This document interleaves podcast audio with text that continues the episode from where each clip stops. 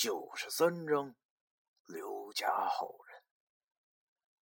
命运就像是火车上盒饭里的青菜虫，总是趁你不注意的时候出来恶心你。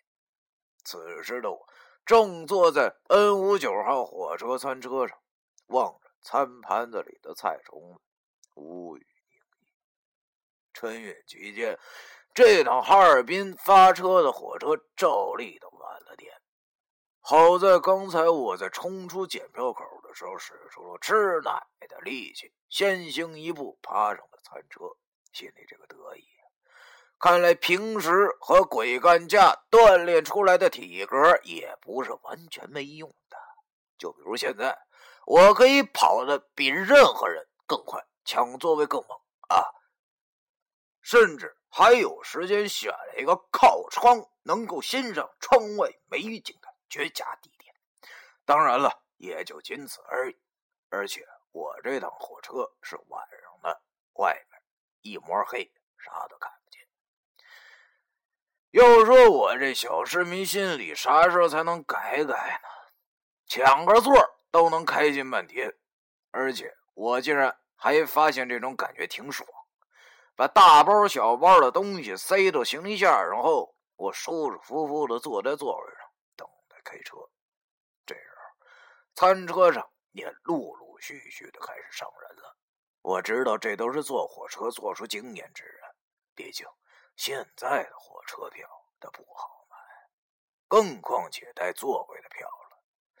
可以说，现在出现在餐车上都是一些精英分子，就好比我面前这位老大爷。啊！扛着偌大一个编织袋，竟然一路小跑没停的奔了上来，而且还满面红光的。我有点怀疑他年轻的时候是不是那位传说中的小兵张嘎啊，身手这个利索。再说说我身边这位女侠，看来也不是什么等闲之辈。我在车上往外看的时候，只见她风风火火的向这边跑来，边跑竟然还能边发短信。要知道，这项技能可只有那种每个星期都通勤之人才可以学得会啊！上餐车后，人未到，包先到，他眼疾手快，动作麻利的将自己的挎包准确无误的先丢到了我的旁边座位，先站着，哎，然后才慢慢悠悠的走了过来。高，实在是高啊！这位小妹一屁股坐在我旁边，我闻到了一股伊卡璐洗发水那种浓郁的味道。我转头开始打量她，看样子也就十八九吧，打扮的倒挺成熟的，个头当然不矮啊，最次也得一米七四七五左右，得比我高出大半个头，留着一头看上去懒洋洋的短发，好像现在特流行这种造型吧。侧脸啊，看上去那小脸还有点婴儿肥，我忽然有一种想下去掐一把的冲动，但是我还是忍住了。哎呀，奇怪呀，看这丫头怎么就这么眼熟呢？我绝对在哪儿见过。于是我就用右手托着下巴，摁着桌子，仔细的观察她。她好像是发现我这炙热的视线了，转头瞪了我一眼，说：“我脸上有花啊，你这么看？”嘿，偷窥被发现确实是一件挺尴尬的事儿。于是我尴尬的对他笑了笑，却发现他竟然也瞪着一副大眼睛瞅着我，好像也认识我一样。我俩就这么对视着，都觉得对方面熟。这时火车一晃开了，多亏这么一晃，让我猛然想起来了。哎呀，我看看这丫头，真有点不敢相信。是刘婷婷。他听我这么叫的，恍然大悟的笑着说：“哎呀，我当是色狼呢，没想到是你啊，小狒狒。”果然，我没有认错人，她就是碾子山刘二叔的女儿刘婷婷，我儿时的玩伴。真没想到，竟然在这儿遇到了她。哎呀，这丫头变化真大。我记得最近一次见他，还是我大一放假回家呢。那时候他正准备高考我俩也没说太多话。而且那个时候我还一头蓝毛呢，这都多少年了？我造的一脸沧桑，所以他才没敢认我。哎呀，看他这模样，应该是上大学了吧？我记得去年跟我提过一嘴，他说他也到哈尔滨读书了。不得不说呀，这女大八十一难，不是不是不是，女大八十一变呐。上高中时真的跟大学没法比，人高了也漂亮了，主要是还会打扮了，特别是这头，让我这一堂堂啊一米七的男儿真是有些自惭形秽啊！我真想不到这小妞啊，现在竟然长得这么水灵。哎呀，于是便有些惊讶的说：“ 哎呦，真巧啊，没想到咱俩在这儿遇见了。”哎，对了，婷婷，你现在哪儿上学呢？刘婷婷见我也当然非常高兴，毕竟这不是在家，没有什么拘束，她也就用些抱怨的语气对我说：“ 你别叫我小名了，怪难听的。你还是叫我刘雨迪吧。我现在在 X 大学读书呢。小飞飞，你呢？现在怎么样啊？” 嘿，我心想，你这丫头啊！不让我叫你小名，你却左一个小飞飞，右一个小飞飞，叫这么嗨啊！看来小时候那蛮横的性格还是没改。说到刘雨迪这个名字，我小时候听他讲，好像也是大有来头的。听他说，他出生的时候正赶上下大雨，啊，刘二叔在医院的走廊里焦急的等。大概过了半个小时，只听产房里发出了一声婴儿的啼哭声。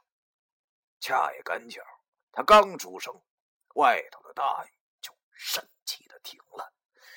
刘二叔抱着自己的孩子大喜，同时心中也在琢磨着：这天生异象到底代表着什么？而这时，走廊的座位上，跟自己一起来的刘喜、刘大爷。竟然自顾自的拍起了巴掌，说道：“好，好，好！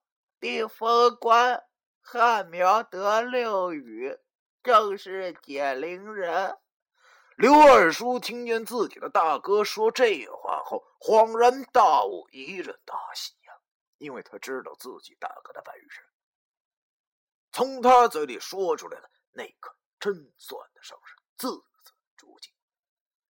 想不到自己的孩子竟然是得水汉河之命，因为刘二叔也懂得粗浅的三经卜色，所以他大致知道此命对应的卦象正是两长四短的地风官，汉河得水之卦风象有云：“观者为人所养也，故有汉河得水。”之象，夫旱何得水者，乃是一池荷花。正当天旱的时候，枝干花枯，全部茂盛。忽然天风大雨，花又茂盛，乃贵人扶助之兆也。昔日孔子弟子瑞木次年少之时贫而无物啊，争过此卦，果然存心贸易，获财之言。后来。福而无骄，就如汉河得水之卦。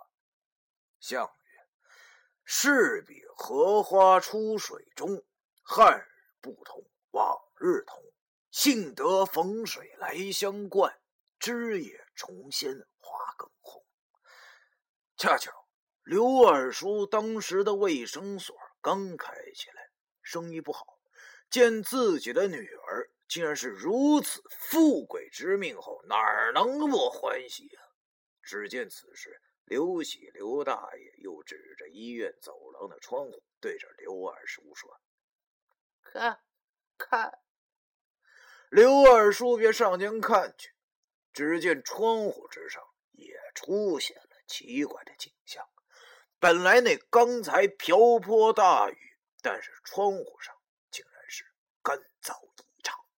上面只有六滴雨水，呈现四二之分。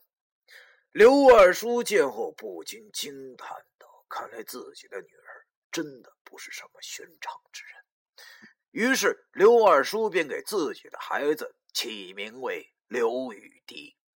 由于“刘”和“六”谐音，取这六滴雨的祥瑞之兆。